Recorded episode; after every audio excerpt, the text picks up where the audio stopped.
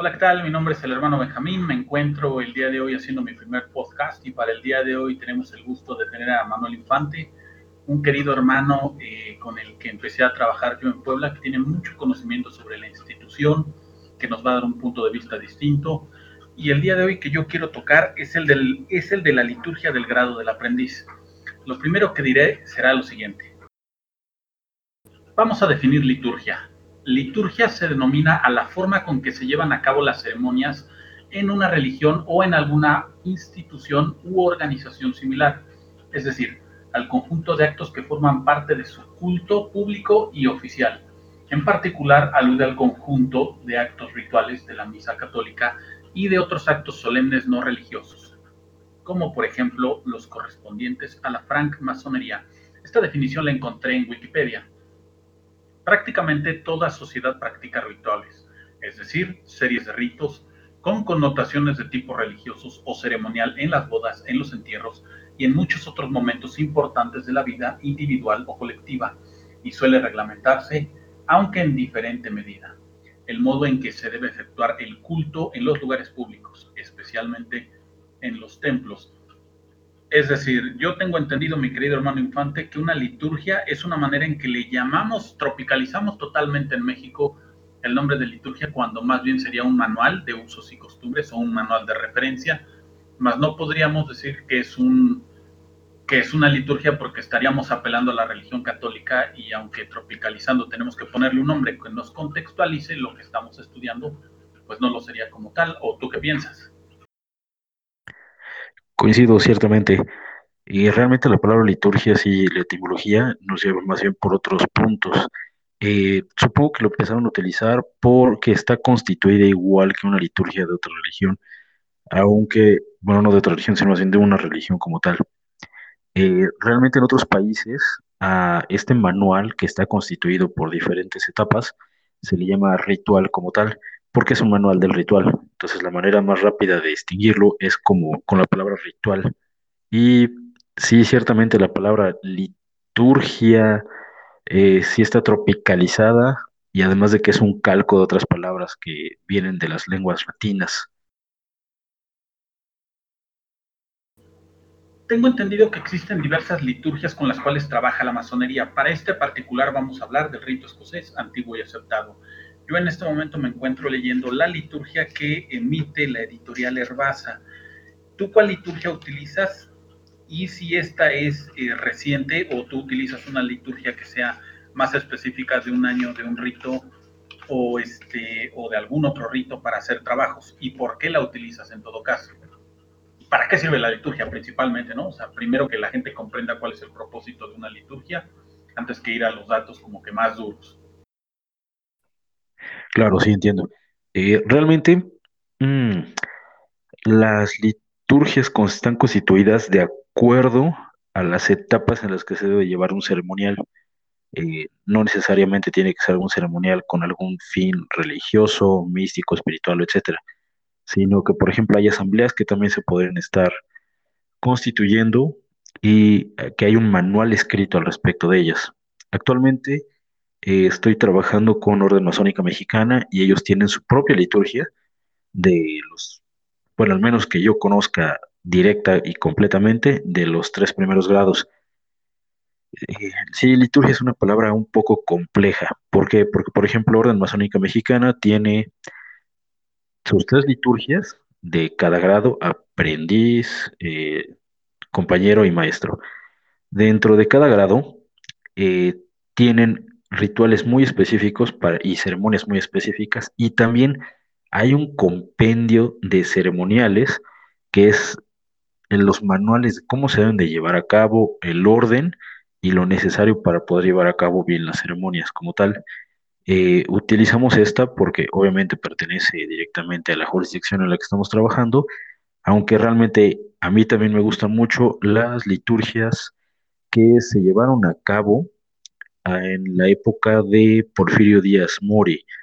Eh, Porfirio Díaz Mori, cuando tuvo el poder dentro de la masonería, él se dedicó a juntar muchísima información de muchísimos países, incluyendo entre ellos Francia y Bélgica, que la masonería en esos países es muy fuerte actualmente todavía, y se dedicó a reunir muchísima información, incluso de otros países de Latinoamérica, y generó las liturgias que él llamó la Gran Dieta. Eh, son muy interesantes, de verdad, tienen información muy enriquecedora, y hay otras liturgias que también son muy disfrutables de leer, que son del 1800, de entre 1860 y 1890.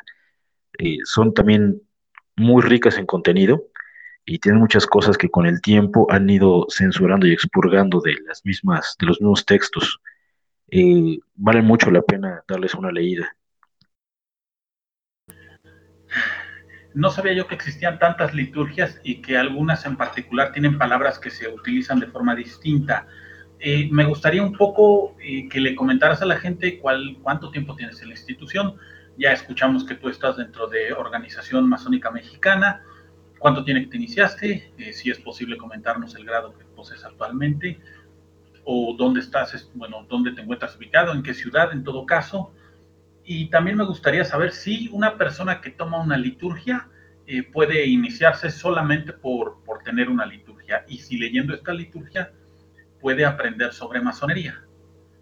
Yo en particular eh, pienso que no puede ser de utilidad una liturgia sin haberse iniciado, pero primero me gustaría escuchar tu punto de vista y posteriormente ya lo complementamos con, con las ideas que traigo en mente. Claro que sí, con mucho gusto. Eh, me presento, soy Juan Manuel Infante. Eh, actualmente mi edad es de 34 años. Eh, he estado trabajando en la masonería desde el año 2015, me inicié el 3 de febrero de 2015 y hasta la fecha he estado trabajando. Tuve ahí unos pequeños meses de recesión por trabajo y demás actividades. Y realmente el que alguien tome una liturgia antes de ser iniciado le va a costar mucho, mucho trabajo por la cantidad de abreviaciones que trae. Realmente se necesita vivirlo. La masonería es totalmente vivencial. Si no lo has vivido, entonces cuesta mucho trabajo entender lo que está ahí escrito. Una vez que uno lo ha vivido, lo ha escuchado y lo ha sentido, entonces es cuando pueden tomarle uno mucho sentido a las palabras. Antes de eso, puede leer muchísimas palabras, no va a entender realmente mucho. Entendería alrededor del 10 al 15% probablemente, sin haberse iniciado, sin haber asistido a algún tipo de ceremonia en el que haya vivido, experimentado lo que es la masonería. Claro, y complementando lo que tú acabas de decir, mi querido hermano Manuel, yo lo que pienso es que tomar una liturgia y leerla sin haber tenido un proceso iniciático, pues es lo mismo que agarrar un libro de física cuántica y creer que te volviste físico cuántico por leerlo. No es así, porque no solo requieres de un proceso iniciático, sino además de personas expertas que te puedan guiar para que la comprensión de ese texto tenga un contexto y una finalidad. Cuando tomamos una liturgia, eh, que cualquiera las puede encontrar de manera digitalizada en Internet, pues te darás cuenta que existen muchas palabras que tienen tres puntitos, que no son otra, eh, otra cosa que lógica simbólica, y que no quiere decir más, pero definitivamente una liturgia debe de tener un propósito ritualístico para aquellos que han sido iniciados y si necesitas iniciarte para entender cuál es el trasfondo de las palabras que ahí se están diciendo. Ahora es bien importante tomar en cuenta lo que nuestro querido hermano Manuel Infante nos dice. Eh, existen liturgias de 1800, eh, existe la de la Gran Dieta, existe la de Valle de México de 1960, existe la de Valle de México que en este momento estoy tomando, que es una segunda, que es la aprobada en 1972, existe la liturgia de OMM, entonces, ¿cómo vamos a saber si realmente la liturgia que estamos leyendo pues nos va a ubicar en un tiempo-espacio de la masonería, cuando sabemos que esta ha sido muy diversa a través del tiempo? Sin duda va a depender la liturgia que tengas, del rito en el que te inicies, del lugar en el que te inicies y de cuál sean las prácticas que tengan allá adentro. Por lo tanto, leer una liturgia solo por una curiosidad mórbida de saber qué dicen o qué hacen los masones, pues eh, para mí sería eh, una, una actitud de, ignorancia eh, peligrosa, porque no es curiosidad la que te va a llevar a leerlo, sino sí es curiosidad, pero es una curiosidad eh, malsana, porque no te va a acercar a un conocimiento y sí va a hacer que tu nivel de ignorancia sobre la institución crezca, porque al final esto solo tiene un sentido después de que lo has vivido y de que expertos te están guiando en este camino para que tenga sentido. Sí debemos de reconocer que existen muchas eh, liturgias y que definitivamente en el paso del tiempo han cambiado las palabras y las han tropicalizado, por lo cual eh, tenemos que desde el hecho de que las llamemos liturgias, pues es un error. Si tú buscas liturgias internacionales, pues no existen, porque no se pueden llamar liturgias, porque no estamos apelando a la religión católica. Pero como necesitamos eh, tropicalizar y probablemente en el tiempo en el que se hizo eh, le llamaban liturgia porque era lo más cómodo, pues seguramente así lo dejaron para no equivocarse ni errar. Pero tenemos, me parece que un trabajo enorme que hacer eh, los masones que estamos en la en el frente del campo de batalla del saber moderno masónico, donde tenemos que darle el justo valor, precio y sentido a la estructura de el ritual sin tener que, que mutilarlo que desvirtuarlo o tergiversarlo. Por eso pienso, y no sé si compartas la opinión, mi querido hermano Infante, de se debe hacer una revisión profunda no solo de las liturgias que hay en México, sino de las internacionales, eh, como puede ser la de Estados Unidos, como puede ser la del Rito York, como puede ser la de Europa, y ver de qué manera, eh, de manera semiótica se traduce la liturgia para que tenga sentido hacia nosotros en la actualidad. Porque me da la impresión que a veces utilizamos las liturgias como, como un medio de, desconectarnos del presente y hablar como si fuéramos personas que vivimos en, una orden caballeresca y que por unos minutos, bueno, puede ser más bien unas horas, eh, dejamos nuestro estado mortal y efímero para pasar a uno eh, eterno y caballeresco donde somos los grandes transformadores de la, de la realidad y no es así. Creo que nuestras liturgias tendrían un propósito más complejo, que sería darle al iniciado eh, unas herramientas básicas, para mí deben de ser modernas, para que pueda utilizarlas de forma aplicable en, su vida. Pero no sé qué opinas tú, mi hermano, sobre lo que te acabo de decir y me gustaría escuchar más de ti. Sí, de hecho, mira, realmente sé de una muy buena fuente de hermanos que han visitado Inglaterra eh, y la verdad, más bien son dos fuentes. Uno le escuché una entrevista en radio y el otro hermano sí lo conozco directamente, le he saludado de mano a mano y los dos coinciden en un punto.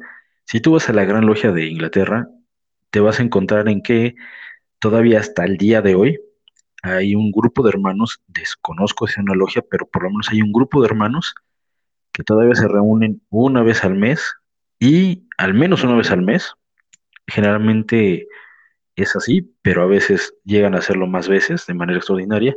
¿Para qué? Para transmitir el ritual como se hacía en la antigüedad, donde nada estaba escrito.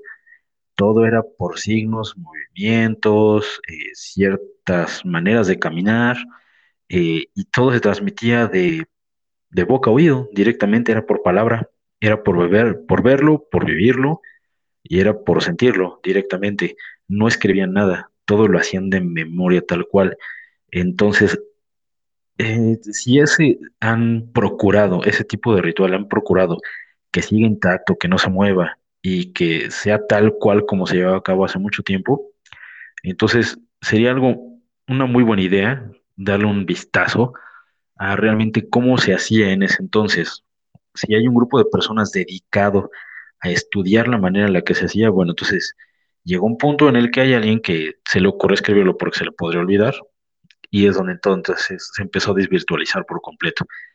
Entonces, es el momento en el que, de acuerdo al transcurso del tiempo, de acuerdo a los cambios que hemos vivido en, estos, en, estas último, en este último par de décadas, realmente lo ideal sí sería que muchos tuviéramos la oportunidad de ir y vivir el ritual realmente como se llevaba antes, de boca a oído, y que pudiéramos hacer un estudio muy reflexivo al respecto de cómo se hace actualmente y que pues que realmente tener todo escrito en libros es muy práctico el tener un manual, es lo ideal, pero que muy probablemente a través del tiempo y que a través de malas prácticas se ha desvirtuado y que ha perdido mucho de su origen.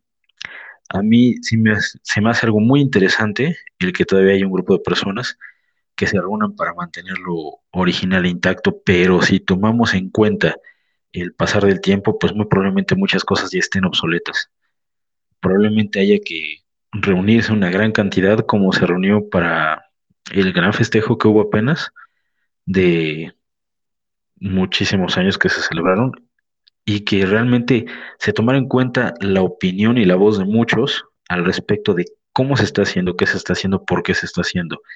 Si no estoy mal, en el 2016, 2017, la Gran Logia de Inglaterra también puso eh, a favor el voto de aceptar y de que hubiera logias LGBTT. Entonces, si ya tienen eso en puerta, pues bien también se puede tener como uno de los planes a corto y mediano plazo el estudiar realmente cómo se lleva a cabo, por qué se lleva a cabo y qué es lo que realmente se quiere llegar a lograr o qué objetivos se tienen al respecto. Eso me parece interesante. Sé que tú eres de los hermanos que han sido muy ritualísticos, que a ti sí te gusta eh, que cuando se conduzca eh, el ritual pues sea incluso con la de 1860, que yo no soy muy, muy fanático de, no, no es fanatismo, más bien yo no soy muy, no estoy a favor básicamente de que se utilicen los, este, liturgias tan antiguas porque para mí desconectan al aprendiz que vive en pleno 2019 y lo meten en un mundo surreal que lo hace no querer avanzar en la masonería, sino eh, irse a un mundo inexistente donde el, el pensamiento está en un modo etérico y efímero donde no puede aterrizar a veces las cosas. Si tenemos problemas con el lenguaje español actual y moderno, tratar de decirle palabras a, alguien que se acaba de iniciar, que tienen más de 100, 200 años que se utilizan, me parece que no solo es descontextualizar nuestro tiempo, sino además afectar la percepción del que le está escuchando. Tú mejor que yo debes de saber que hay muchos hermanos recién iniciados que ni por error toman este, un diccionario y a veces ya no nada más es tomar un diccionario, es reconocer cuál era la definición de la palabra dentro del contexto histórico que se estaba dando. Pero no puede estar enfocando, por supuesto. Entonces, ¿tú estarías a favor más bien de que se siga promoviendo el uso de, eh, de las liturgias de antaño o, tú estarías eh, considerando el que se actualicen algunas palabras para poder contextualizar al masón que se está iniciando en esta época? ¿Tú qué opinas de eso? Sí, realmente a mí sí me gustaría más bien eh, el hecho de que a mí me guste poder tener el acceso a libros antiguos es para saber qué tanto han censurado, expurgado o desmembrado la idea original. Porque realmente si rescatamos las ideas originales, las ideas que dieron inicio a muchas cosas, entonces podemos obtener cosas que son muy enriquecedoras pero también estoy muy de acuerdo en el hecho de que ya no vivimos en el mismo mundo en el que se generaron o se crearon. Entonces, mi idea primordial es tomar todas esas ideas que se crearon, cuando se crearon, en el contexto en el que se crearon, y de ahí tomar lo que nos sirve.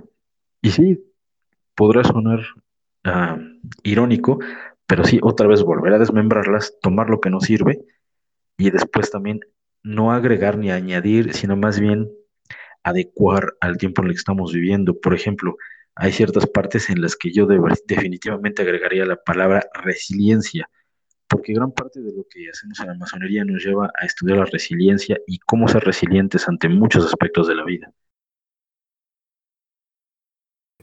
Por supuesto y en total acuerdo contigo que ese tipo de palabras que son las que están en nuestro tiempo, deben de ser aplicadas y entendidas, porque además resiliencia yo no recuerdo que se haya utilizado en esos entonces. Y por lo tanto, eh, yo lo veo de esta manera. Es como si eh, quisiéramos hoy darle a un niño un Nintendo, cuando tiene a un lado un celular. Para mí sería decirle, eh, toma, aprende de lo viejo para que puedas usar lo nuevo. Las nuevas generaciones en definitiva ya traen un chip intelectual que les permite aprender todo más rápido pero en segunda instancia necesitan trabajar con algo que sea de su tiempo. Si tú hoy, y ya ha habido experimentos donde a niños les ponen a jugar Nintendo, es como, ¿por qué demonios esta cosa está tan lenta? No le entiendo, ¿por qué solo tiene dos botones? ¿Por qué me está limitando mi capacidad?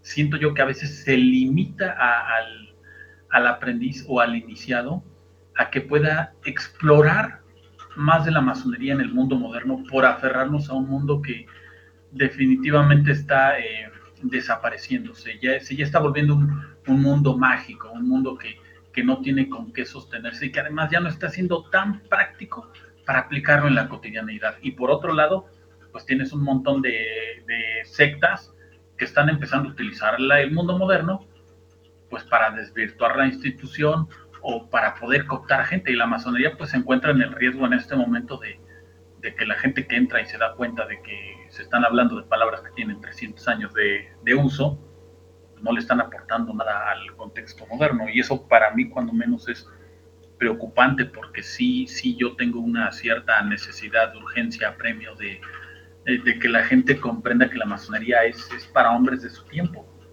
y la masonería del 2019 pues, debe ser para los hombres del hoy, no los hombres del ayer. No puedes formar a personas con un texto para un mundo que ya no existe, pero me puedo estar equivocando.